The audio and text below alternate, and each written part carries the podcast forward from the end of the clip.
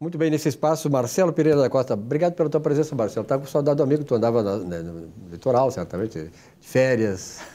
estivemos por lá rapidamente, mas estivemos. Tudo voltou agora, está normal, tudo isso é, que é importante, né? Mas, Marcelo, é, na verdade, o Marcelo com o escritório Pereira da Costa, né, é, de advocacia previdenciária, essa questão da área da previdência é fundamental. Como eu digo assim, ou nós estamos hoje tendo a necessidade de ter esse conhecimento, encaminhar alguma coisa nossa ou da família, ou viremos a, a ter logo, logo adiante. Então, o processo administrativo e judicial na Previdência Social são coisas importantíssimas também. São coisas importantíssimas e nós, como escritório que estamos estabelecidos desde 2002, acompanhamos uma evolução bastante grande, Silvio. Por isso que eu trago esse tema hoje, porque quando nós começamos lá em 2002, ainda era da, a época em que nós pegávamos do diário oficial as notas de expediente, recortávamos e colávamos na ficha do processo do cliente.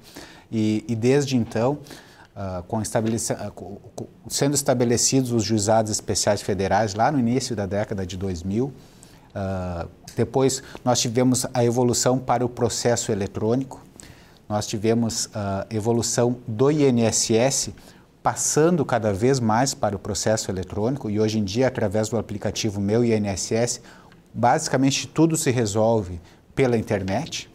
Uh, e é chegando até o, o, o, cume, vamos dizer assim, a, a, parte mais atual do processo administrativo e judicial, que é quando o Conselho de Recursos da Previdência Social passa a ter a possibilidade de decidir os seus processos, de fundamentar as suas decisões em jurisprudência do Poder Judiciário, do STF, do STJ, da Turma Regional de, de Uniformização, da Turma Nacional de, de Uniformização. Então, nós estamos vivenciando uma evolução de processo administrativo e processo judicial que, que faz com que o processo administrativo cada vez seja mais efetivo para resolver os problemas das pessoas. Aquela época, lá em 2002, uh, nós utilizávamos a via administrativa apenas para ter aquela pretensão resistida e podermos ir resolver no judiciário. Hoje em dia, cada vez mais, o advogado previdenciarista busca resolver situações no direito administrativo. Uhum. Essa é uma grande saída, né, Marcelo? Resolve o administrativo e evita o judicial, né? Evita o judicial. E qual é a, a, a maior benefício que nós temos disso? Não entra, por exemplo, para receber precatório.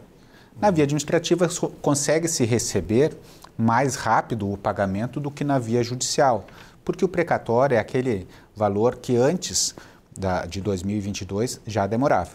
Já tinha que, se entrasse o, o, pedido de precatório antes da metade do ano, seria pago no ano seguinte. Se não apenas no segundo ano após aquela uh, entrada do, do pedido. Uhum. A partir de 2022 tem que entrar antes de, de 1 de abril, até 1 de abril, dia 2 de abril é, é o marco, para receber muitas vezes parcelado.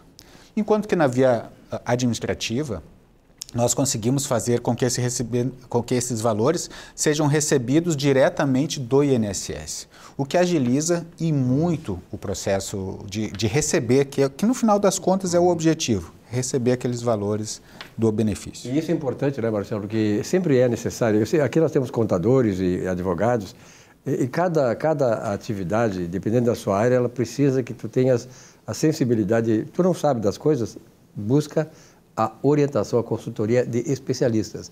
Nesse caso da Previdência Social, a gente sabe que a Previdência Social é um emaranhado de complexidades, leis, mais leis e tal, e sempre existe uma saída legal que é melhor, mais rápida para você e mais eficiente.